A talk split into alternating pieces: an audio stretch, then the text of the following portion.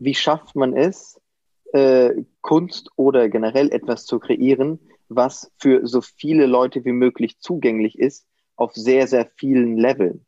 Das heißt, dass ähm, es mich ja auch zufrieden macht, wenn jemand, der meine Kunst überhaupt nicht versteht, ihn es trotzdem glücklich macht, wenn er mhm. sieht, wie ich auf einem Pferd reite, weil er sich gern den Strand anschaut.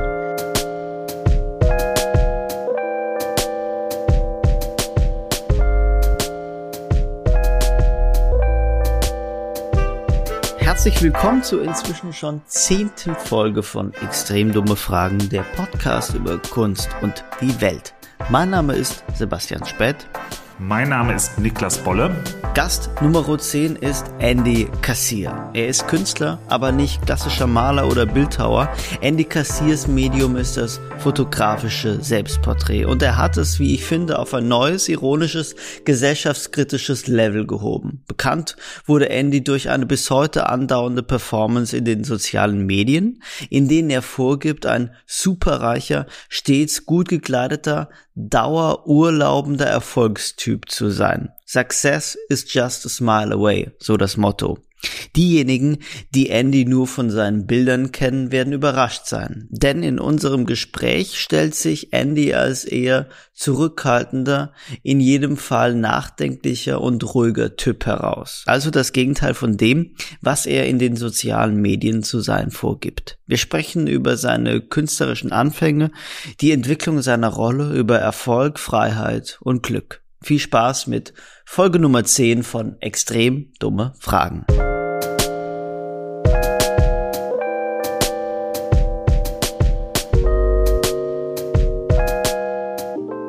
So, liebe Zuhörerinnen und Zuhörer, äh, wir möchten, bevor es mit der Folge losgeht, einmal von einem Dilemma berichten. Und zwar der Sebastian Speth, der möchte so gerne ein, ein schönes Sommerhaus haben und auch einen Sportwagen und eine Haushälterin und so weiter. Sagt man nicht so schön. er, möchte sich, er möchte sich ein bisschen vergrößern. Ja? Und er sagt, der einzige Weg äh, dahin, ja, das ist das, sozusagen der Expressway. Ja, Werbung ist, ist der einzige Weg zu Reichtum, habe ich gesagt. So, ja. Und dir, dir war es ja auch komplett egal, äh, für wen Absolut. wir hier werben. Ja? ja, ja. Philip Morris, Heckler und Koch waren seine CDU. Vorschläge. Folge. Ja, ich habe ich hab ihn festgehalten und gesagt, Sebastian, das mache ich dich. Du ja, vergisst natürlich, Niklas, was, ich habe noch dazu gesagt, was, dann, ich hab noch dazu was wir auch richtig gut finden. Ja. Du und, bist ja äh, schon reich und ich will es noch werden. Hinter dem wir komplett stehen ja. und äh, dementsprechend, lieber Sebastian, äh, jetzt hier die Werbung. Habe ich, hab ich jetzt das Vergnügen, die Werbung einzusprechen? Das wäre jetzt deins. Äh, einzusprechen, Dann, äh, erzähl uns doch mal davon. Trommelwirbel, Trommelwirbel. Ähm, bin mal gespannt, ob die Zuhörerinnen und Zuhörer äh, in den ersten paar Sekunden erraten werden, für wen wir da Werbung machen. Wenn ich jetzt diesen Text anlese. Du möchtest Kunst kaufen oder verkaufen? Misa ist die Messe in St. Agnes, ein Kunstmarkt in der Königgalerie in Berlin. Auf über 1000 Quadratmetern findest du vom 10. bis 22. August Werke von etablierten und aufstrebenden Künstlerinnen und Künstlern wie Joseph Beuys, Rosemarie Trockel und Johanna Dumé. Alles natürlich auch online. Schau's dir an auf www.misa.art. Das war doch jetzt gar nicht so schlimm, Sebastian. Also, wir, haben, ja, also was heißt wir haben richtig guten Werbepartner. Ich war bei den ersten beiden Misas im letzten Jahr und die waren beide top. Ah, extrem entspannte Fragen heißt dieser ja. Abend. Extrem entspannte Fragen, der Podcast über Kunst und die Welt.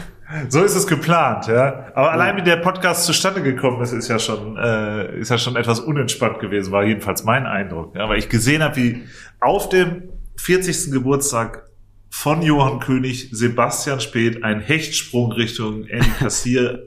ich dachte erst Richtung Buffet, aber da es war doch auf Andy Kassier und ja. zehn Minuten später konnte er sich nicht mehr wehren. Er ist unser heutiger Gast und das freut mich sehr. Also ich kann, äh, ich kann auch nur von meiner Seite sagen, die Geschichte war genau so. Ich habe Andy Kassier in, in Klammergriff genommen und äh, mit den Augen fokussiert und gesagt, Andy, willst du unser Zehnter Podcast-Gast werden. Ja, das freut mich sehr. Ähm, man muss natürlich auch dazu sagen, dass ich natürlich am Buffet stand.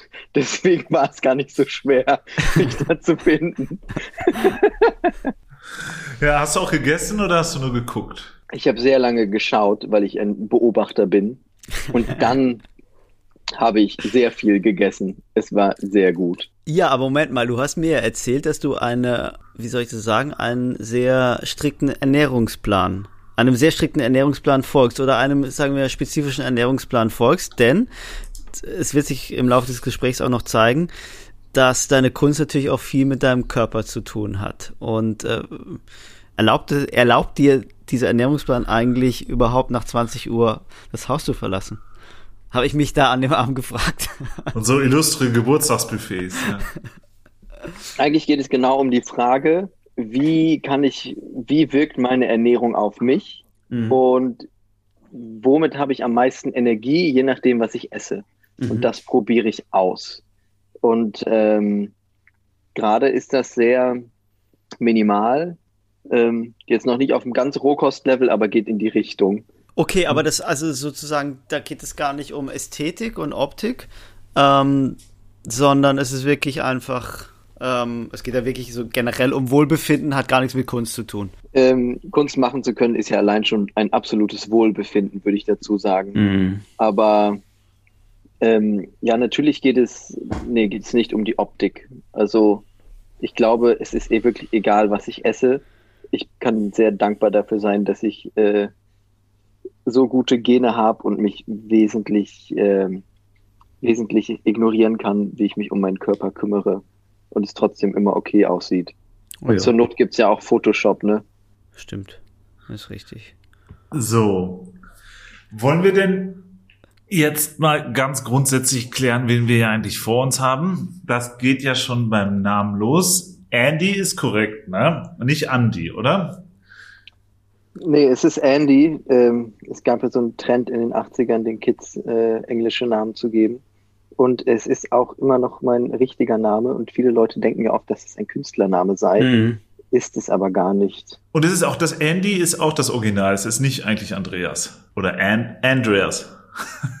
nee, es ist, es ist genau so einfach. Ja. Also ich würde jetzt natürlich behaupten, dass meine Eltern die absolute Idee hatten, äh, mich so zu nennen, damit ich mindestens so erfolgreich werde wie Andy Warhol. Mhm. Ich glaube aber, dass meine Eltern tatsächlich absolut keine Idee hatten und ich weiß auch immer noch nicht, ob meine Eltern äh, sich mit Kunst auskennen und Andy Warhols Arbeit überhaupt richtig gut kennen. Mhm. Aber also sozusagen die Frage von Niklas ist ja super berechtigt. Äh, oder ich glaube, sie ist so berechtigt ähm, wie noch nie in diesem Podcast die Frage, ähm, wer, wer bist du eigentlich? Wer ist eigentlich Andy Kassier oder was ist Andy Kassier? Ist es eine Kunstfigur oder? Die Frage ist natürlich immer, wo ist die Grenze? Ne? Wo ist die Grenze zwischen Kunstfigur und wo ist die Grenze zwischen vielleicht einer privaten Person?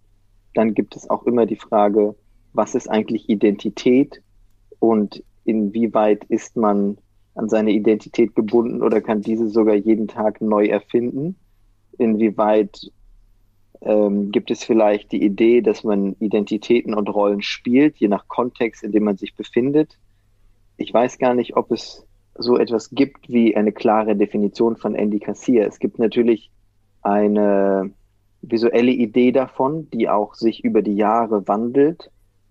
Dennoch glaube ich nicht, dass man das festmachen kann weil ich auch das Gefühl habe, mich von meiner privaten Identität immer mehr zu lösen irgendwie. Also es gibt einfach gar keine richtige oder falsche Antwort auf diese Frage. Aber zu, zu, zunächst mal lässt sich ja festhalten, dass Andy Kassier, es gibt diese Privatperson Andy Kassier, dann gibt es den Kunstschaffenden Andy Kassier und es gibt so äh, das Ob Kunstobjekt Andy Kassier. Denn für, für alle, die dich, die dich jetzt nicht kennen, also wird ja Leute geben, die mit deinen Werken noch nichts, die noch nicht auf deine Werke gestoßen sind. Also du bist bildender, du bist bildender Künstler, hast äh, an der Kunsthochschule oder an der Kunsthochschule in Köln oder sagt man eher Foto, ja, Medienhochschule in, in Köln ist der richtige, die richtige Bezeichnung. Also in der Medienhochschule in Köln studiert und dich auf, ich würde mal sagen, irgendwie Foto und Konzeptkunst festgelegt. Und das Besondere ist, dass äh, du äh, selbst dich zum, zum Objekt deiner äh, Kunst gemacht hast. Ja, man kann das schon so sagen. Ich, also in meiner Arbeit habe ich mit Fotografie angefangen und auch direkt irgendwie, als ich angefangen habe zu studieren, äh, mit Selbstporträts, äh, fotografische Selbstporträts, wo ich in die Rolle schlüpfe von einer vermeintlich reichen, berühmten und erfolgreichen Person und das dann als Performance auf Instagram spiele, was auch seitdem stattfindet. Und in diesem Kontext hat sich das dann aber auch erweitert, dass einerseits ich andere Medien ausprobiert habe, äh, wie Videoarbeiten. Ich mache Performances in dem Kontext. Es gibt Skulpturen aus Marmor und Spiegeln und äh, dazu gibt's auch noch Malerei. Und der andere Punkt ist natürlich, dass sich diese Performance auch entwickelt hat und auch diese Person, diese performative Person entwickelt hat und es quasi ein Narrativ gibt, was sich aus diesen Fotos auf Instagram entwickelt hat, wo die reiche, berühmte, erfolgreiche Person ein Burnout hat, dann im Meer verschwindet, nach einem halben Jahr wieder auftaucht und dann entschleunigt ist. Und diese Entschleunigung kommt einher mit ähm, genereller tiefen Entspannung, Interesse an Yoga und Meditation und in dem Kontext dann auch Malerei. Und Malerei anfänglich als Idee von Entspannung. Das heißt gar nicht mit der Idee, Malerei zu machen als um ein Produkt zu erschaffen, sondern eher als Therapieform, mhm. was man tun würde. Also was macht der, wie würde ein geburnouteter Businessman malen? Hm, würdest du das als Inkarnation bezeichnen, durch die die Figur Andy Kassier da geht? Wie meinst du das mit Inkarnation? Ne, ist das bleibt es dieselbe Person oder ist das jedes Mal wieder so ein, bisschen so eine Wiedergeburt? Er geht ins Meer und kommt zurück und so. Das klingt ja schon so ein bisschen äh, mehr als er hat jetzt irgendwo einen, einen Kurs besucht und kommt zurück. Ist das irgendwie Wiedergeburt? Es ist immer eine Wiedergeburt. Ich meine, ähm, ja, es ist jetzt nicht, dass er einfach nur ein Smoothie trinken geht und dann äh, ist er eine andere Person. Ich glaube, da steckt schon ein tieferer Prozess dahinter, den man sich ausdenken könnte, ähm, was ja auch das Spannende ist. Weil ein Burnout, den trinkst du halt nicht mit einem Matcha-Tee weg an einem Tag. Mm, ich will nochmal, will noch mal zurück ähm, an den Anfang deiner dieser, dieser Figurwerdung Andy Kassier. Also wenn ich mich, wenn ich, wenn ich das richtig im Kopf habe, dann war das das Jahr 2012, als du angefangen hast, diese, diese Kunstfigur Andy Kassier äh, zu erschaffen. Und ich weiß gar nicht, äh, wann, wann äh, kam Instagram nach Deutschland? 2000? 2014 eigentlich, oder? Hm, naja, nee, 2011 oder so. 2011. Das heißt. Würde ich so schätzen, 10 oder 11 wurde Instagram gegründet. Also kam Instagram 2011 oder 2012 nach Deutschland. Also würde ich sagen, oder würde ich, liegt es die Vermutung nahe, dass, dass deine Kunst von Anfang an, Andy, ganz stark mit Instagram verknüpft war? Was war denn da 2012? Was war das für eine Instagram-Welt? Und hat dich diese Instagram-Welt von damals dazu beeinflusst, diesen, diese Figur da zu erfinden? Also dieser erfolgreiche Geschäftsmann, der auf Instagram ähm, mit seinem Reichtum protzt und mit seinem Geld protzt und mit seinen Autos protzt und mit seinem guten Aussehen auch protzt. Weil ich glaube, ganz viele Menschen, ähm, die dich kennen, werden, werden deine Kunst ja noch immer mit diesem, mit diesem frühen Andy Kassier verbinden. Genau, also warum diese Arbeit entstanden ist und auch auf dieser Plattform ist natürlich der Grund, dass ich mich einerseits sehr für Männerrollen interessiert habe, Männerrollen in der Werbung und äh, wie wir diese aufnehmen und dann unbewusst widerspiegeln. Äh, und der andere Punkt ist diese Frage, wie groß ist diese Lücke zwischen wie wir real als Person sind und wie wir uns im Internet darstellen. Und das war einer dieser Ausgangspunkte, wo ich gesagt habe, okay, ähm, das würde ich gern jetzt richtig doll übertreiben. Und äh, daraus ist dann diese Person entstanden. Wann, wann war das etwa? Ja, 2012, 2013. Und aber das war tatsächlich auch das Jahr, ähm, man muss es dazu sagen, an dem du angefangen hast, ähm, Kunst zu studieren. Ja, genau. Ich glaube, ich habe im zweiten oder dritten Monat meines Studiums ähm, dann angefangen, die Selbstporträts zu machen. Nach einer, ähm, nach ein paar wirren Wochen des Studiums bin ich ganz straight in diese Arbeit gerutscht, würde ich sagen. Zwei Punkte jetzt. Würdest du sagen, das bezeichnet dich in besonderem Maße aus, dass du eigentlich von Beginn deines Kunstschaffens an so, eine, so einer geraden Linie gefolgt bist? Also sozusagen, dass du nach zwei bis drei Monaten schon genau wusstest, das ist die künstlerische Richtung, in die ich gehen will und die so strikt verfolgst? Ich weiß nicht, ob es da um ein Auszeichnen geht oder um ein Loben oder sowas. Ich glaube, viel spannender sind zwei Aspekte. Einerseits ähm, kennen ja nur die Leute die Teile meiner Arbeit, die ich tatsächlich veröffentliche. Das heißt, alles, was ich nebenher ausprobiert habe, ja. ähm, kennt natürlich niemand. Das ist ein Aspekt. Und der zweite Aspekt ist, dass ich meine Arbeit so geöffnet habe, dass ich in dieser Arbeit auch alles ausprobieren kann und alle Medien benutzen kann. Und ähm, was heißt das, wenn, wenn man, wenn man die Kunst, wenn man sich selbst zur Kunst erhebt, kann man alles ausprobieren und es ist Kunst oder was meinst du damit? Ähm, ich meine damit einfach ähm, quasi einerseits eine Linie zu haben, aber auch immer der Frage hinterherzugehen, wie welches Medium ist das Beste für die Arbeit jetzt? Und muss ich mich auf ein Medium beschränken oder nicht? Was passiert, wenn ich Lust habe, mich äh, mit neuen Sachen zu beschäftigen? Inwieweit äh, bringt es meine Arbeit voran, wenn ich Sachen mache, wovon ich überhaupt keine Ahnung habe, ähm, vorerst mal. Also wenn ich sage, okay, ich kenne mich mit Malerei wirklich nicht gut aus, aber ich mache das jetzt. Was, was passiert dann einfach mit mir? Was passiert denn mit meiner Kunst? Ähm, ist diese Freiheit, die dadurch generiert wird, durch das absolute Unwissen erstmals darüber, nicht gerade etwas total Spannendes? Mhm. Das lassen wir jetzt mal offen und ich gehe zum zweiten Punkt, den ich anbringen wollte. ähm, wo kommst du, wo kommst du eigentlich her? Was ist sozusagen dein, dein künstlerischer Background? Was hat dich zu, zu dem Andy Castier gemacht, der da 2012 gestartet ist? Ähm, ja, ich habe so die letzten Jahre meiner Schulzeit äh, in Bochum verbracht, im Ruhrgebiet und ähm, bin sehr bodenständig aufgewachsen, würde ich sagen. Habe aber schon mit zwölf irgendwie die Kamera meiner Eltern geklaut.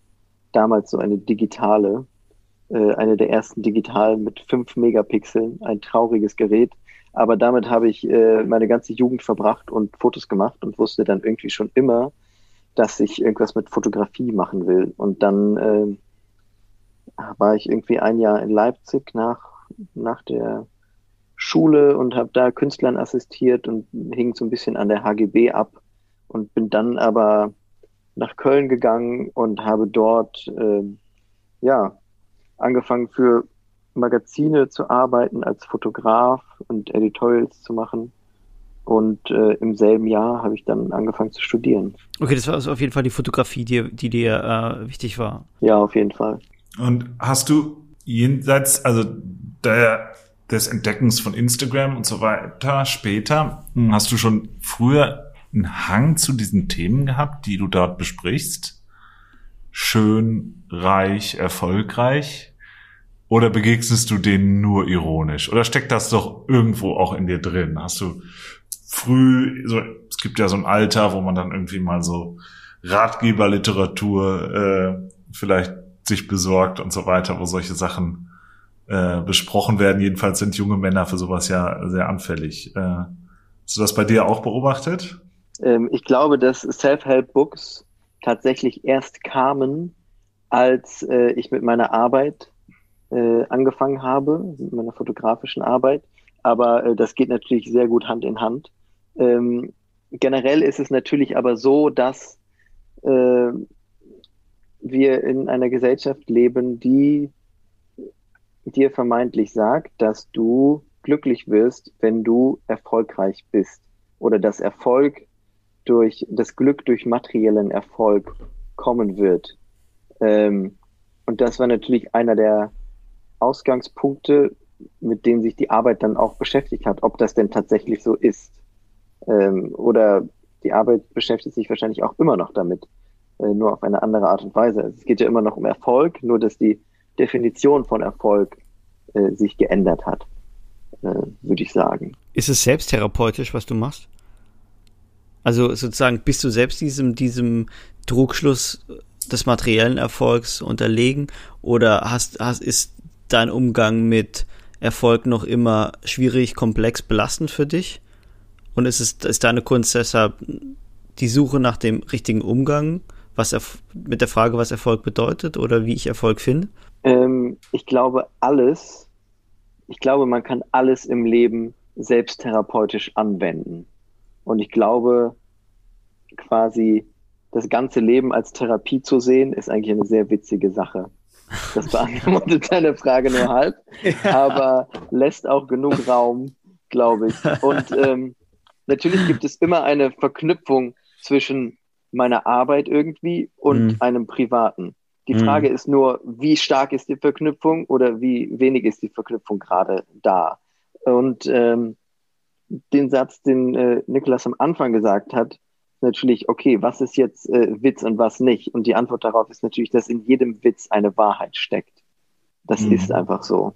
Ja, aber mhm. bei Kunst finde ich diese Frage nochmal äh, besonders interessant, weil ähm, Kunst ist ja nicht einfach nur ein Witz, sondern bei, bei Kunst steckt ja ein anderer Antrieb dahinter als bei einem Witz. Und wenn ich jetzt sozusagen mein eigenes Kunstschaffen analysiere, dann würde ich sagen, dass ich damals Kunst gemacht habe, auf jeden Fall, weil ich Erfolg haben wollte. Oder und weil ich Erfolg, also Erfolg im Sinne von Aufmerksamkeit. Und deshalb, deshalb finde ich dein Werk auch so interessant, weil diese Frage, nach Erfolg in der Kunst, weil ich die so speziell finde. Ich weiß gar nicht, was ich genau dazu sagen soll, außer dass Aufmerksamkeit natürlich etwas ist, wo alle immer erstmal Bock drauf haben, bis sie es haben und dann haben sie keinen Bock mehr drauf. Hm. Aber es, ist, es gibt ja, es gibt ja so dieses eins von 100.000 so Start-up-Mantras und so weiter, in die du ja hier auch eigentlich gut reinpasst. Das ist das Fake it till you make it. Ist das vielleicht tatsächlich irgendwie auch der Plan, da reinzuwachsen in die in diese Rolle äh, und am Ende wird sie Realität? Ähm, ich glaube, dass das ist gar nicht mehr der Plan, sondern ich glaube, das ist alles schon passiert. Das ist schon. weißt du, also genau diese Fake it till you make it Idee hatte ich am Anfang ja. Und ich habe auch Arbeiten äh, genau mit dieser Idee gemacht, wo es irgendwie so, es gab irgendwie mal so eine Kampagne in Köln, wo es so um CO2-Sparen ging und dann wurden in Köln irgendwie so ganz viele Z-Promis dafür äh, fotografiert und dann habe ich mich da auch irgendwie reingeschleust und dann war ich auch einer dieser Promis und hing irgendwie in der Straßenbahn mit meinem Rennrad über die Schulter und so, ja, ich spare jetzt CO2, weil ich Fahrrad fahre. Ähm, wer, wer waren die anderen Promis? Ähm, da war diese, ich weiß die Janine Kunze zum Beispiel, ich weiß nicht, die bei Hausmeister Krause irgendwie so ah, ja, die Tochter ja. gespielt hat oder so. Ja, zum Beispiel. Ja. Nee, aber Niklas spricht ja, einen, spricht ja einen super interessanten Punkt an. Zumindest am Anfang werden, werden ähm, 50 Prozent derjenigen, die dir auf Instagram gefolgt sind, geglaubt haben, du bist wirklich dieser reiche Typ. So. Und dann irgendwann hast du diesen sozusagen diesen Bluff da ähm, öffentlich gemacht. Aber sozusagen die Idee, äh, Erfolg zu suggerieren und damit erfolgreich werden zu wollen. Auf die müssen wir noch ein bisschen näher eingehen, weil die ist ja schon, so, schon speziell. Einerseits kannst du natürlich sagen, die Idee ist speziell. Andererseits kannst du natürlich auch sagen, dass das einfach die einfachste Idee von etwas manifestieren ist. Hm. Das heißt, du gehst einfach davon aus, dass es schon passiert ist und dadurch wird es passieren. Ähm, wenn man das auf so eine ja, spirituelle Ebene Genau, hebt. wenn ich es auf eine spirituelle Ebene, äh, spirituelle äh, Ebene heben möchte. Aber mich interessiert natürlich eher die, ähm, die gesellschaftspolitische Ebene dahinter. Und ähm, was sagt denn der Erfolg, der frühe Erfolg oder das Aufgehen äh, deiner sozusagen deiner Arbeit oder dass dieses Kalkül aufgegangen ist, was sagt es über unsere Gesellschaft aus? Ja. Elli, du bist ja natürlich auch ein gesellschaftskritischer Künstler.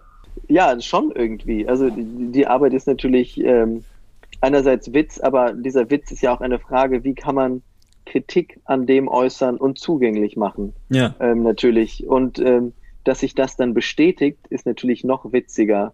Ähm, und wenn alle Leute das sehen würden, dass man auch mit Witz etwas erreichen kann, dann wäre die Welt ja schon generell witziger, habe ich das Gefühl. Hast du in dieser, in dieser Welt der schönen, erfolgreichen Menschen, hast du da spezielle Vorbilder, an denen du dich besonders orientiert hast? Also, wer ist der, ist der Post-Midlife-Crisis äh, Jeff Bezos zum Beispiel so jemand, der dir gerade besonders gut gefällt, so mit diesem, das ist ja das, was du machst, auf die Spitze getrieben, ja, hin, bis hin zur Penisrakete.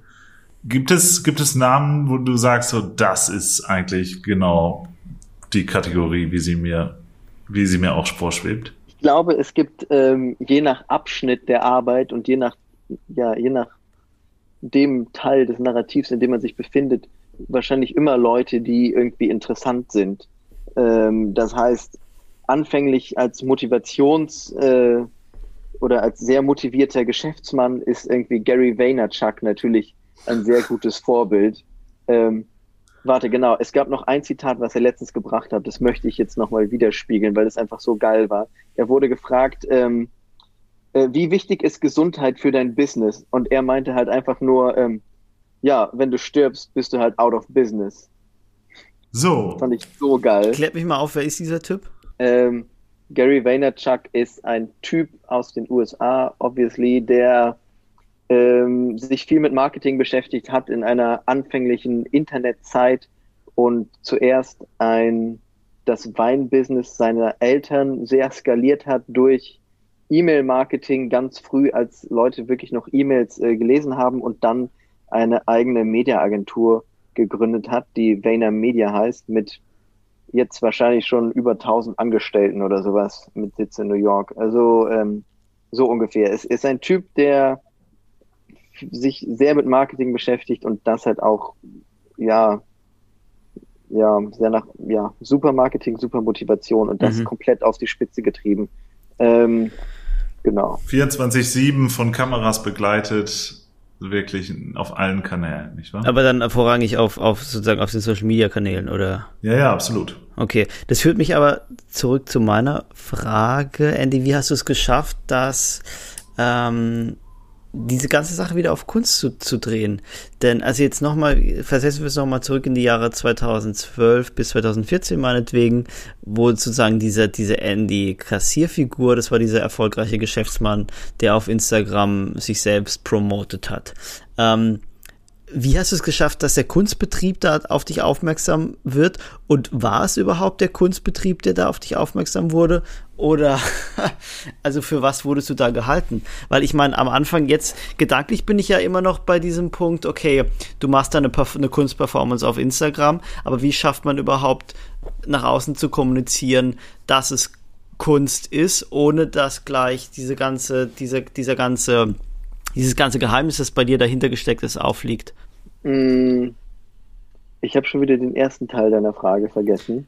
Aber ich glaube, der war sehr interessant. Ja, der erste Teil der Frage war, wie du es geschafft hast, sozusagen diese Kunstperformance wahrnehmbar zu machen als Kunst. Und war es überhaupt der Kunstbetrieb, der auf dich aufmerksam wurde zuerst? Oder war es meinetwegen das Rolling Stone Magazine? Oder war es die GQ. Also ich würde sagen, dass die, dass bevor, bevor die Kunstzeitschrift Monopol oder das Kunstforum dich auf dem Schirm hat, würde ich es mal vermuten, hatte wahrscheinlich irgendwie, äh, könnte ein Männermode-Magazin dich ähm, im Blick gehabt haben. Ja, da hast du recht. Ähm, du musst, äh, das hätte auch so sein können, aber du musst halt den Kontext bedenken, in dem ich mich aufgehalten habe. Da ich ja an einer Kunstuni studiert habe und halt auch genau dann in dem Rahmen mit meinen Professoren Ausstellungen gemacht habe in irgendwie Museen und im öffentlichen Raum und irgendwie auf Festivals und so, war es immer eigentlich, ist die Arbeit ja auch eigentlich nur im Kunstkontext aufgetreten. Ähm, plus, äh, genau, ich glaube, der erste Teil deiner Frage war tatsächlich, ähm, wie haben die Leute das wahrgenommen, bevor es den Kunstkontext gab? Ähm, und ich glaube, diesen Kontext gab es schon immer, wobei es auch erst aufgelöst wurde eigentlich dadurch, dass ich mehr Interviews gegeben habe.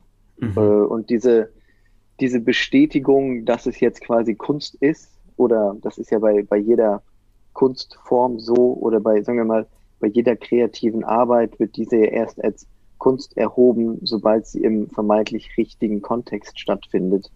Ähm, das heißt, äh, es ist ja egal, was man tut, sobald es in einem Museum landet, äh, ist es halt Kunst und wird auch so wahrgenommen, weil die Leute halt dran glauben.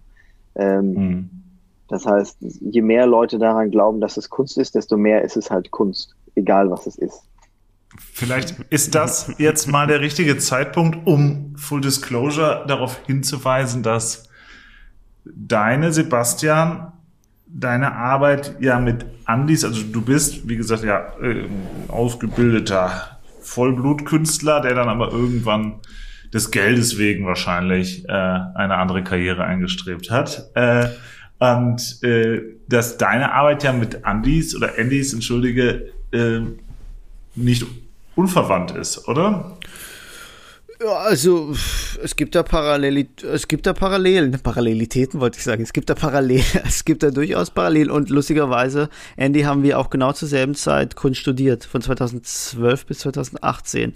Und Seid ihr euch denn mal über den Weg gelaufen, ihr beiden, in dieser Zeit? Ne, wir, wir hatten mal während des Studiums miteinander telefoniert und ähm, ich kann, wir haben, glaube ich, mal 2018 oder so, dann, als es dem Ende zuging, haben wir miteinander telefoniert. Aber unser Werk hat sich doch relativ ähm, autonom voneinander äh, entwickelt, aber das, deswegen fand ich ja diese Frage so interessant. Also irgendwas muss ja um dieses, um dieses Jahr 2012, 2013, 2014 mit der Gesellschaft passiert sein, dass auf einmal dieses Thema Männlichkeit wieder so eine, so eine große Rolle gespielt hat, dass auf einmal das Thema, natürlich hat es mit den sozialen Medien zu tun, aber dass Selbstinszenierung wieder so etwas wurde, wo man sich gefragt hat, hm, ist es gut für die Gesellschaft, ist es nicht gut für die Gesellschaft? Und vor allen Dingen auch, dass auf einmal Erfolg wieder so ein krasses äh, Thema wird.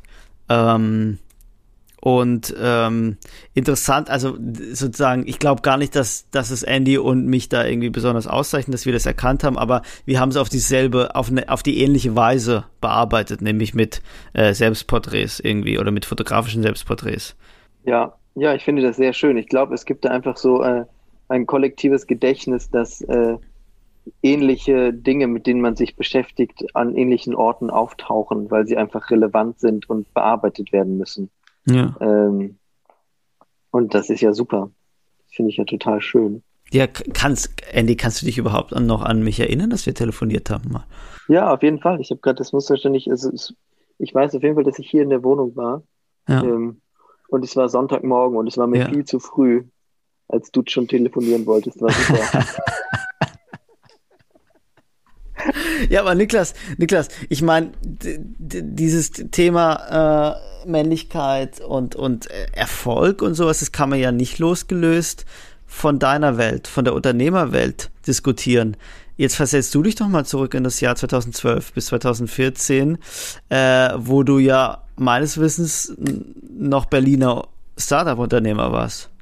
Ja, ja, absolut. Also diese, diese Bilder und also natürlich nicht so dieses übergestylte, aber äh, viele dieser Figuren kommen ja aus dieser Ecke, ja, äh, aus der aus der Business-Ecke. Ja, der Gary Vaynerchuk äh, ist ein, äh, ein ein absoluter Startup-Boy und eben nicht so poliert, äh, aber eben äh, ein Mensch, der wahrscheinlich wirklich Hunderttausende, wenn nicht Millionen junger Männer insbesondere äh, wirklich täglich befeuert und inspiriert, ob immer zum Guten, wer weiß, aber der hat sich schon, äh, schon ganz gut bei der Stange. Und dann sieht man das ja in allen möglichen Abstufungen bis hin zu einem totalen Trash, äh, das dann wiederum mit der, mit der Startup-Community nichts zu tun hat, aber die, keine Ahnung, die mit den Uhren wackelnden Baulichbrüder oder was man da so, was man da so sehen kann.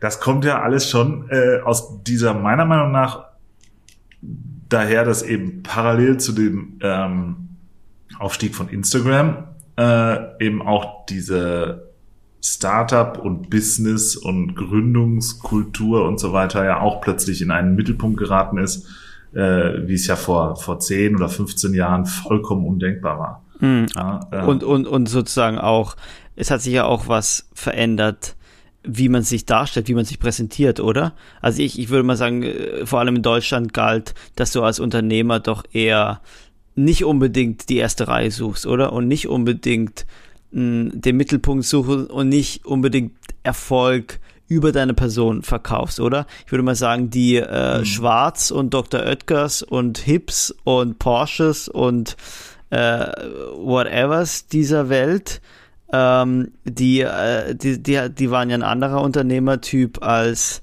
ähm, die Vorbilder deiner Kunst, Andy. Ja, schon. Aber ich glaube, also ein Aspekt, wo, wenn es um die Frage geht, wo kommt denn diese Vorbilder her oder was, was interessiert mich an dieser Kunst oder woher beziehe ich diese Ideen, ist natürlich immer die Frage, was ist gerade der Zeitgeist und was, was passiert gerade. Und äh, genauso wie halt irgendwie 2012 bis 2014 ähm, alle Leute auf einmal die krassesten Business-Leute werden wollten, ist es jetzt natürlich auf dem Punkt, dass ähm, es Trends gibt, die halt nach Ehrlichkeit, Authentizität, mhm. Spiritualität, ähm, eine andere Definition von Erfolg suchen, weil alle irgendwie gemerkt haben, okay, geil, jetzt haben wir irgendwie alle gefühlt zehn Jahre versucht, äh, dass Geld uns glücklich macht, aber irgendwie ist es das doch noch nicht. Was, was geht denn sonst noch? Wie wär's denn mit Yoga machen? Hm. Was sozusagen, was ich, was ich verstehe, ist, dass du dann, man, man kann sagen, dass deine, dass deine Kunst eine Art dass du als Künstler eine Art Medium dieses Zeitgeistes bist. Und dass du, dass du aus diesem Zeitgeist, dass du den künstlerisch verarbeitest. Und, und dass deine Figur, dieser Andy Kassier, diese Kunstfigur, dass die den Zeitgeist einfach so zu 100 Prozent adaptiert, würde ich mal sagen, oder sozusagen ähm, konsequenter verfolgt und, und also konsequenter umsetzt als die Mehrheitsbevölkerung. Würdest du mir da zustimmen? Ja, es ist auf jeden Fall immer ein Versuch. Und was ist aber, das habe ich wirklich noch nicht verstanden und es ist kein Angriff, aber was ist der künstlerische Twist dabei? Wodurch, was erhebt dann diese, diese Sache, dieses Adaptieren des Zeitgeistes, was erhebt diese Sache letztendlich zu Kunst, deiner Meinung nach? Ähm, vielleicht dieses verständlich machen und auf ein reflexives Level heben. Mhm. Ähm, und es vielleicht ähm, Genau, man könnte auch einfach sagen, ironisch reflektieren. Aber ich glaube, ähm, wenn du da genereller oder wenn diese Frage genereller ist, dann geht es ja immer um die Frage, was, ähm, was macht denn die Kunst? Und ist die Kunst nicht eigentlich eine Widerspiegelung von dem, was gerade passiert oder von dem, was in ein, zwei Jahren passiert? Oder greift sie vielleicht sogar vorweg, was passieren wird? Mhm. Ähm, und darum geht es ja eigentlich. Na, ich, also ich, ich, ich, ich hole es jetzt, also ich kann es ja nur irgendwie festmachen an meinem eigenen künstlerischen Schaffen und bei mir hat es immer was mit total Verausgabung zu tun gehabt, dieses Kunstmachen. Kunstmachen, Verausgabung und dadurch bin ich auf diese, diese Selbstoptimierungssache gekommen und von dieser Selbstoptimierungssache dann letztendlich zu diesem Unternehmer-Erfolgsbild. Und deshalb frage ich mich halt, ähm, wo ist denn diese Sache der Selbstaufopferung, der Verausgabung, der Hingabe, die ja ganz stark mit Kunst über die Jahrhunderte hinweg verknüpft ist und verknüpft war. Ähm, wie kann, steckt die noch in deinem Werk, wenn du sagst, es geht jetzt gerade um Achtsamkeit und um, um irgendwie healthy Lifestyle? Ähm, ich glaube, jeder Yoga-Influencer kann dir bestätigen, dass es einfach harte Arbeit ist, die ganze Zeit Fotos zu machen ja, aber, ja, aber, Moment, ja, natürlich. Mhm. Aber, aber der bezeichnet sich ja nicht als Künstler. Ja, aber das ähm, liegt ja auch nur daran, dass er in einem anderen Kontext stattfindet. Die Arbeit ist ja am Ende die gleiche. Aber warum willst du im Kunstkontext gesehen werden? Ich weiß nicht, ob es da eine Notwendigkeit gibt. Das ist einfach nö, das, nö, nö, nö. Nö, aber ich würde mal sagen, du könntest im Zweifel als Yoga-Influencer auf YouTube äh, die ganze Sache ähm, besser monetarisieren. so habe ich. Ja, anders, ne? Ja. Anders. Es geht ja um die Frage, wie, ähm, was fühlt sich für mich natürlich an? Mhm. Was hat mich damals angezogen? Ist das eigentlich der Weg, der sich für mich irgendwie natürlich anfühlt? Ja. Das kann sich ja auch irgendwann ändern. Also mhm. äh, ne, das ist ja bei euch genauso. Absolut. Das schließt du auch für dich nicht aus. Naja, meine, also dieses Ändern ist natürlich bei mir anders im Sinne von, ich kann einfach mein Medium ändern zum Beispiel, weil ich schon das Gefühl habe, dass äh, ich mir sehr sicher bin darin, dass meine Arbeit äh, eine Beständigkeit hat und auch gerade durch diese Beständigkeit eigentlich noch ein Mehrwert generiert wird. Ähm, wo es spannend ist, dann irgendwie auf 10, 20 Jahre zurückzuschauen. Und mhm. genau diese Kontinuität eigentlich oder das Gesamtwerk ja gerade das Spannende ist. Wahrscheinlich noch spannender als irgendwie äh, ein Einzelteil davon. Ich, ist ja nicht so, dass ich irgendwie Mona Lisas am laufenden Band produziere, aber das ist ja auch nicht meine Aufgabe. Ja. Hm. Wie, wie anstrengend ist es, Andy Kassier zu sein? Hältst du das noch lange durch? Ähm, ich glaube, alles im Leben ob es anstrengend ist oder nicht, ist die Frage, wie du es selbst wahrnimmst. Das heißt, wenn du denkst, es ist anstrengend, dann ist es anstrengend. Wenn du denkst, es ist nicht anstrengend, dann ist es auch nicht anstrengend. ja, also ich, also es ist, ich finde es, ich finde es gerade wirklich super, weil ich mir einfach total unsicher bin, ob das, ob du jetzt, ob das jetzt eine Rolle ist, die du spielst, weil es hat natürlich total was von diesen ähm, spirituellen Lebensführerbüchern. ja. Und und ähm, und das ist, ich finde es einfach so, ähm, die, das in die Kunst gebracht zu haben, ähm, finde ich so spannend, weil natürlich irgendwie Künstlerinnen und Künstler immer auch teilweise spirituelle Anführerinnen oder Anführer waren. Und Entschuldige, dass ich das so sagen muss, aber ich frage mich halt, ob sich das bei dir alles so Step by Step ergeben hat und ob es einfach sozusagen natürlich ist, weil es im Kunstkontext spielt und weil Kunst und Achtsamkeit und irgendwie Spiritualität, weil alles miteinander verknüpft ist oder war das wirklich alles von dir kalkuliert? Ähm, ich glaube, das ist eher eine Frage wirklich, inwieweit kann man Zufälle in seinem Leben zulassen oder halt auch nicht und inwieweit versucht man alles zu kontrollieren und mhm. äh, ich glaube, ja, es ist beides natürlich. Oder es ist, das ist genauso, es ist auch das ein Wechsel. Dass es natürlich, sagen wir mal, Momente gibt, in denen man merkt, okay, das ist genau das, was ich jetzt machen muss. Und das ist genau das, äh, wo, ich, wo ich das Gefühl habe, das bringt meine Arbeit weiter. Und dann gibt es natürlich Momente, wo man einfach überhaupt keine Ahnung hat. Und dann gibt es irgendwie einen befreundeten Kurator oder einen Freund, der sagt, guck dir das mal an, schau mal, was da passiert. Und dann ist so, okay, fuck, das ist es jetzt. Ähm, Mach's mal konkret bitte. Mach's mal konkret bitte. Was war so ein Moment? Ich weiß nicht. Also, das ist eine gute Frage. Ich habe das Gefühl, es gibt jeden Tag so Momente. Naja, also ich würde mich würde zum Beispiel interessieren, was war dieser Burnout-Moment? Also es gab diese die erste Rolle oder die ja sozusagen die erste Periode deines künstlerischen Schaffens war Andy Kassier, der erfolgreiche Businessman. Und dann gab es diesen, ähm, dann gab es diesen Knall und diese Kunstfigur Andy Kassier hat sich gesagt, ähm, ich muss mein Leben ändern. Und, und, und sozusagen die Inszenierung wurde auf einmal ein erfolgreicher Geschäftsmann, der sein Leben geändert hat. Jetzt stellt sich natürlich die Frage, ähm, was war das einer dieser Momente, der von außen kam, wo ein Kurator zu dir gesagt hat, hm, mach doch mal was anderes, oder ist denn wirklich was in deinem eigenen Leben passiert? Auch da ist es beides. Ich glaube gar nicht, dass man es so klar trennen kann. Es gibt natürlich ähm, Freunde, die dann irgendwie äh, überfordert sind und Burnouts haben. Oder es gibt dann irgendwie, ähm, wo wir vorhin über Vorbilder geredet haben, gibt es dann halt ähm, genau die Frage ähm, des Malens. Und dann gab es ganz viele, ähm, es gibt ja so Stars, die malen, irgendwie so ähm, Jim Carrey malt, Britney Spears mhm. malt, ähm, Udo Pierce Brosnan malt, ja, Udo Lindenberg. Otto. Weißt du, sowas, was natürlich total interessant ist, dass ähm, mhm auch das dann äh, im Kunstkontext stattfindet, ähm, mehr oder weniger.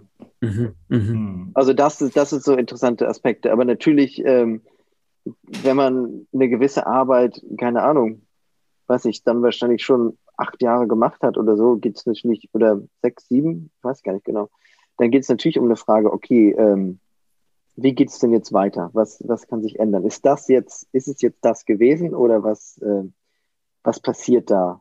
Ähm, und dann natürlich auch die Frage, okay, alles, was ich in meinem Leben mache, ist einen unsympathischen Business-Typen zu spielen. Was hat das denn für Au Auswirkungen auf mein Leben? Ähm, was, was passiert denn, was, also was kann einfach passieren? Weil auch immer eine Frage ist, und die schon seit wahrscheinlich fünf, sechs Jahren immer auftaucht, dass die Leute mich fragen, wie geht's denn jetzt weiter? Was passiert ja. denn jetzt?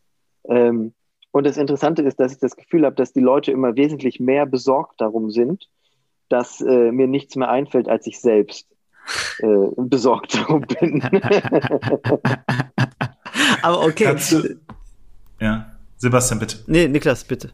Ne, ich würde gerne mal ein bisschen darauf mehr darüber erfahren, wie deine Arbeit eigentlich entsteht. Also ähm, du bist ja niemand, der jetzt irgendwie morgens ins Atelier fährt, vermute ich, äh, und dort passiert dann die große Magie, sondern äh, deine Arbeit spielt an interessanten Orten, so macht es ja auf jeden Fall den Eindruck. Vielleicht sind es auch Fototapeten manchmal, äh, aber rund um den Globus.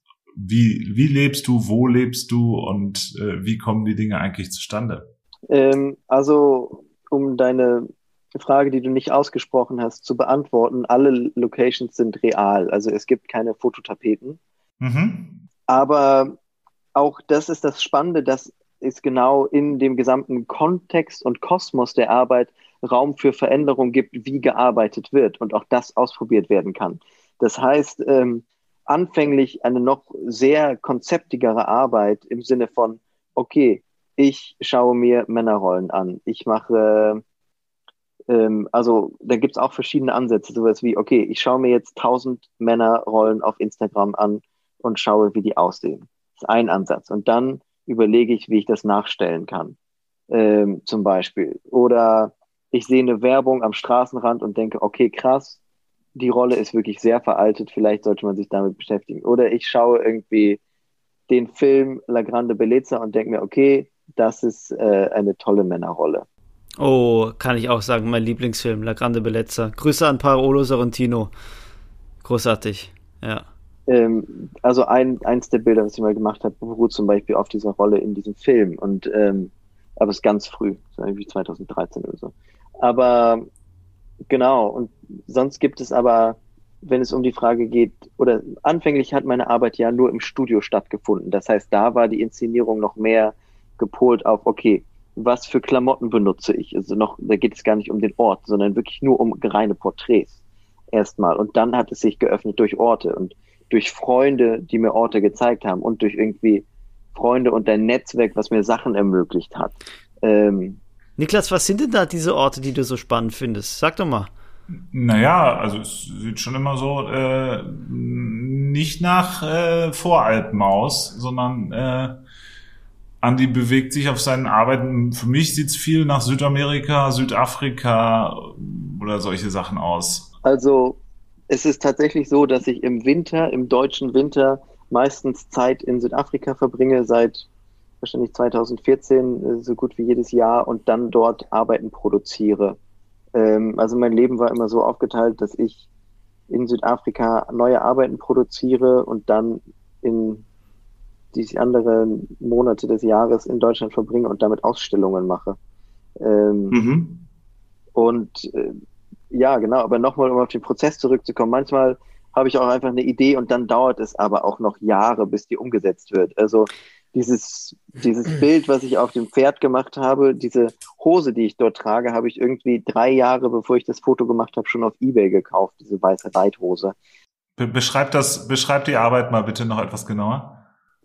Ähm, also für mich ging es um die Frage, wie kann ich denn ein Märchen erzählen. Und ich reite an einem weißen Strand auf einem weißen Pferd in einer weißen Reithose oben ohne ähm, bei strahlendem Sonnenschein. Und äh, die einzigen Spuren im Sand sind die des Pferdes. Ähm, ja. War neulich ja. auf dem Cover der, der Business Punk, äh, oder? Äh, Harvard Business Manager. Oh, Entschuldigung, Entschuldigung. Ah, ja. etwas besser. Ja. ja. Die, die, die Südafrikaner sind ja einiges gewohnt, weil ich glaube, sämtliche deutschen Werber da im Sommer, äh, im Winter, also im deutschen Winter hinfliegen, um Kampagnen zu shooten. Äh, aber da wirst du wahrscheinlich auch schon den einen oder anderen interessierten Blick haben, oder? Mit der Schimmel am Strand. Äh, hat das für, für viel Aufsehen gesorgt? Ähm, du musst dir natürlich auch vorstellen, dass Südafrika sehr weitläufig ist und dieser Strand, an dem ich das gemacht habe, halt auch wahrscheinlich der größte Strand ist, der in der Nähe von Kapstadt da ist. Das ist Nordhook Beach. Ähm, also der Strand ist einfach riesig, da war einfach niemand. Ähm, aber natürlich ähm, gibt es manchmal schon so witzige Blicke. Aber das, ich habe mich daran gewöhnt, weil natürlich auch irgendwie, oder es ist gar nicht ein Gewöhnen, sondern ich habe wirklich das Gefühl, ich realisiere es nicht mehr, weil ich ja auch im, in der, sagen wir mal, sobald ich aus dem Haus gehe, spiele ich ja eine halbe Performance. Ähm, und besonders, wenn ich im Kontext äh, von Kunst oder dort auftauche, wo Leute mich kennen, mhm. gehen die Leute natürlich auch immer davon aus, dass ich mindestens zu einem gewissen Teil diese Rolle bin. Mhm. Spielst du die dann nur optisch oder spielst du die dann auch, äh, sagen wir mal, inhaltlich, wenn man im Gespräch? ich glaube, das Schöne ist ja einfach, und das, was es ausmacht, ist, dass es ein ständiges Mysterium ist und man nie weiß, wo die Grenze ist. Für mich ist das Interessante an dieser Performance, dass ähm, nehmen wir jetzt das Beispiel Südafrika. Äh, der der McKinsey Manager, der äh, macht seinen Urlaub in Kapstadt, sagen wir jetzt mal, am weißen Strand. Der Unterschied zwischen diesem McKinsey-Manager und dir ist aber, dass dieser McKinsey-Manager im Hintergrund natürlich ganz viel Geld hat, dass er sich mit seiner Manager-Tätigkeit erarbeitet hat und dass der wirklich Urlaub macht. Die Herausforderung bei dir ist, dass du das Ganze nach Urlaub aussehen lassen musst, aber als junger aufstrebender Künstler, nehme ich an, nicht ähm, denselben finanziellen Background hast ähm, wie der McKinsey Manager. Wie schaffst du es, dass deine Arbeiten nach Urlaub aussehen? Ähm, genau das ist natürlich äh, das Spannende und auch eigentlich ein Teil der Arbeit, äh, die man, wo vielleicht gar nicht so viel drüber geredet wird, aber was eigentlich das Interessante ist für mich, dass halt man genau auch mit wenig Geld diese Möglichkeiten haben kann und das Geld nicht äh, zwingend notwendig ist, um äh, irgendwie ja an schönen Orten zu sein. Äh, natürlich in gewissem Maße, aber halt auch nicht übertrieben. Also du musst nicht McKinsey-Manager sein, um irgendwie in Kapstadt Urlaub machen zu können. Mhm. Äh, dennoch, der andere Punkt, den du meinst, ist, ähm, oder was diese Frage noch inkludiert, ist die Frage, äh, wie kann das trotzdem funktionieren? Und das funktioniert bei mir wirklich durch die Hilfe von ganz vielen Leuten, die mich unterstützen und auch äh, Freunde äh, und Netzwerk und äh, manchmal auch einfach Leute fragen. Einfach zu einem äh, Helikopterverleih gehen und sagen, ey, kann ich nicht einfach ein Foto vor so einem Ding machen? Und dann sagen die, ja klar. Und dann ist so, okay, kein Ding. Mhm. Ähm, also die Möglichkeiten sind da, äh, wenn man fragt. Und ein weiterer Punkt, der mir jetzt gerade kam, ist, ich meine, ich kenne viele ähm, Influencerinnen und Influencer, kenne ich nicht. Viel, ich, ich glaube, ich kenne keine Reiseinfluencerinnen, keine Reiseinfluencer, aber ähm, viele dieser Influencer da, die, die sind ja auf Dubai unterwegs oder in Dubai unterwegs oder die sind meinetwegen an den schönsten Orten der Welt unterwegs und das ist irgendwie so ein ewiger Kreislauf. Die sind natürlich deshalb erfolgreich, weil sie an diesen schönen Orten sind und können an diesen schönen Orten sein, weil sie erfolgreich sind. Also nehme ich mal an, dass die, das so eine Erfolgsspirale ist, in der sie stecken. Aber also Erfolg und schöne Orte bedingen sich auf jeden Fall ähm, gegenseitig. Und ähm, würdest du, also im Grunde genommen, beruht deine Arbeit ja in Teilen auf demselben Effekt. Äh, man guckt es gerne an, weil die Orte auch schön sind. Ja. Und ist es nicht zu simpel für Kunst? Ähm, da fragst du ja, was eigentlich was Kunst soll, aber ich würde sagen, auf gar keinen Fall. Und was viel interessanter da, daran ist, ist ja eigentlich die Frage, wie schafft man es, äh, Kunst oder generell etwas zu kreieren, was für so viele Leute wie möglich zugänglich ist, auf sehr, sehr vielen Leveln. Das heißt, dass ähm, es mich ja auch zufrieden macht, wenn jemand, der meine Kunst überhaupt nicht versteht, ihn es trotzdem glücklich macht, wenn er mhm. sieht, wie ich auf einem Pferd reite, weil er sich gern den Strand anschaut. Genauso aber, ähm, dass äh, es Kunsthistoriker gibt, die das dann irgendwie in Unis den neuen Leuten und den kleinen Studenten erklären, dass es da um eine Reflexion von sozialen Medien gibt und Inszenierung und so weiter. Und gerade, dass es diese verschiedenen Level gibt, ist ja das Spannende daran. Hm. Ich würde jetzt gerne mal von deinem konkreten Werk einen Schritt zurück machen und dich einfach mal als, als Künstler befragen. Und wir sind ja hier eben äh, in der Position auch die dummen Fragen und ich immer vor allem die, die kommerziellen Fragen zu stellen. Als Künstler, wie verdient man eigentlich sein Geld? Also beim Malerei und so weiter, da ist das, glaube ich, noch für jeden unserer Hörerinnen und Hörer irgendwie transparent. Aber jemand wie du, der ja sein Werk irgendwie erstmal ja frei auf Instagram stellt, wovon lebst du? Ähm, auch das sind verschiedene Sachen, äh, wo es natürlich, ähm, ja, also Verkauf ist auf jeden Fall ein, ein Punkt davon. Also es gibt ja Fotoprints äh, von den großen Werken, die limitiert sind. Es gibt dann äh, auch Fotoprints von diesen ganzen Arbeiten auf Instagram. Dann gibt es halt diese Skulpturen, die Malerei, es gibt Videoarbeiten, äh, dann beschäftige, also dann tauche ich natürlich auch oft im Museumskontext auf oder produziere neue Arbeiten für Museen, die dann natürlich Produktionsbudgets haben.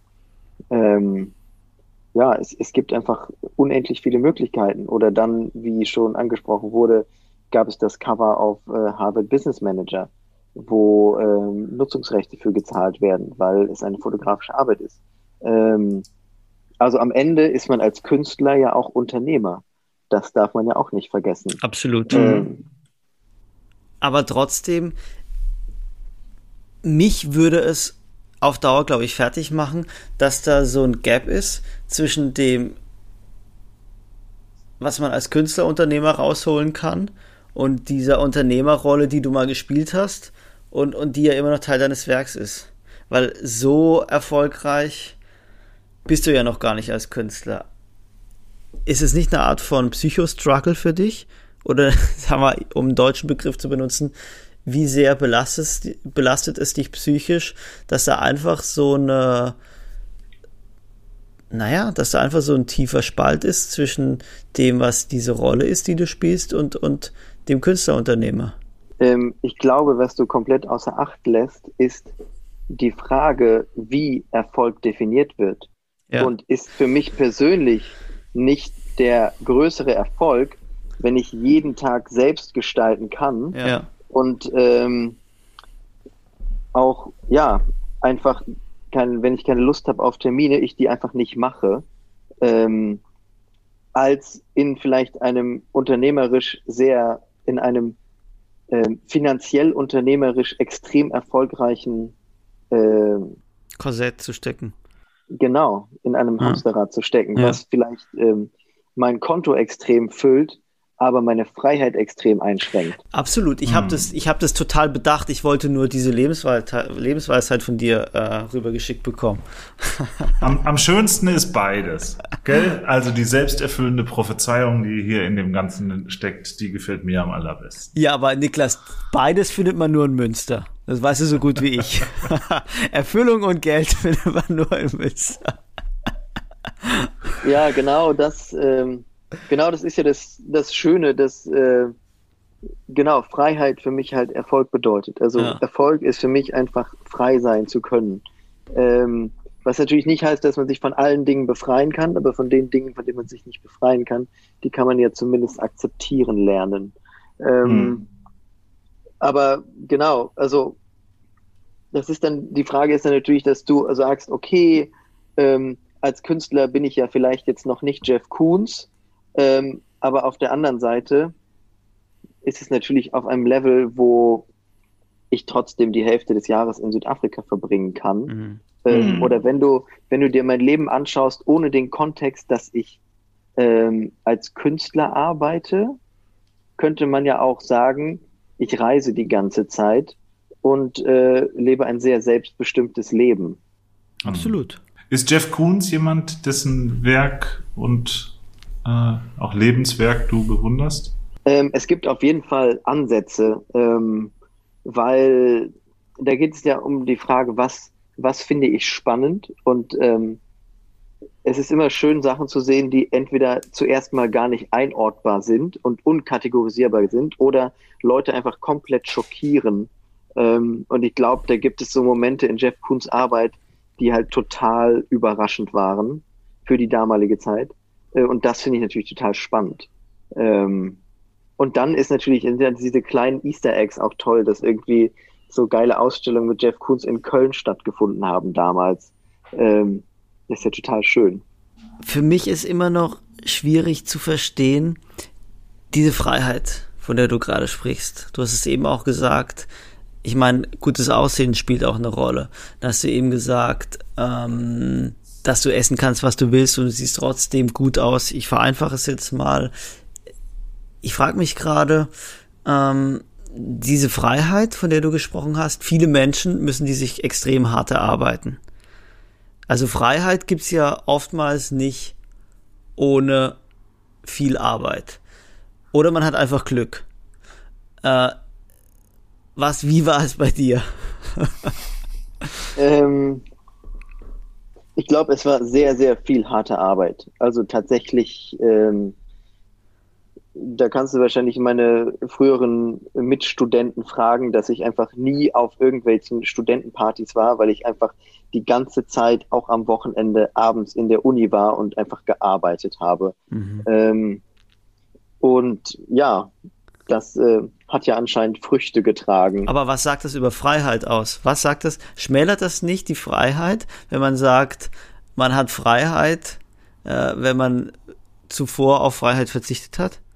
Ähm, ja, aber das ist eine Sache. Die andere Sache ist, dass die Freiheit ja immer erst erstmal mental ist, also nicht zwingend. Also das ist mhm. natürlich auch zu vereinfacht. Aber es gibt ja die, sagen wir mal so, es gibt die Idee, dass die Freiheit natürlich nur da ist, wenn du sie, wenn du dieser Raum gibst. Das heißt, wenn äh, du Ängste hast in bestimmten Gebieten, dann wird dich das halt nicht befreien, sondern ähm, das heißt zum Beispiel, wenn ich irgendwie zehn Ausstellungsanfragen bekomme und ich habe das Gefühl, ich muss alle machen und kann nichts absagen, äh, dann schmälert das natürlich meine Freiheit. Und dann entsteht die Freiheit natürlich dadurch zu sagen, Nein sagen zu können einfach. Ähm, hm. Wie, wie sehr hatte ich Sebastian mit seiner Podcast-Anfrage am Buffet in seiner Freiheit beschränkt? ähm, gar nicht. ich habe eher das Gefühl, ich habe äh, Sebastian beschränkt dadurch, dass meine Terminfindung immer so relativ spontan ist und nicht. Nein, überhaupt nicht, überhaupt nicht. Ja. Es war mir nur, also ich hatte, es war mir nur ein wirklich großes Anliegen, dass wir endlich mal sprechen.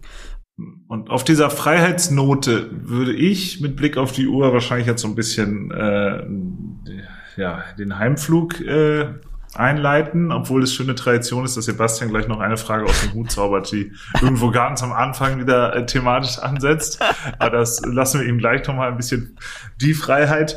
Ähm, bis dahin habe ich an dich, Andy, äh, noch die Frage im Namen unserer Zuhörerinnen und Zuhörer, wo kann man denn aktuell dein Werk sehen und wo wird man es in nächster Zeit sehen können? Ähm, es gibt momentan, ich glaube noch bis Oktober auf jeden Fall eine Ausstellung ähm, im Fotomuseum in Winterthur. Das ist auch eine der schönsten Anekdoten, ähm, weil ich meine Arbeit begonnen habe, mich mit Mannerrollen zu beschäftigen, auch aufgrund der Arbeit von Cindy Sherman. Und äh, da ging es um die Frage, okay, wie schaffe ich es denn, die Arbeit von Cindy Sherman auf ein ähm, Level zu bringen, was sich erstens mit Männerrollen beschäftigt und zweitens zeitgemäß ist. Ähm, dadurch dann die Wahl des Mediums und die Verknüpfung mit Instagram. Ähm, und genau diese Ausstellung ähm, beschäftigt sich mit äh, Fotografie im Fotomuseum in Winterthur, obviously. Ähm, und Cindy Sherman ist äh, Teil dieser Ausstellung und unsere Arbeiten hängen nebeneinander. So viel zum Thema ähm, selbsterfüllende Prophezeiung. Und Erfolg. Hm. genau, dann ähm, wird es jetzt nächste Woche glaube ich, äh, die Misa Kunstmesse in der St. Agnes-Kirche in Berlin geben, wo Arbeiten von mir zu sehen sind.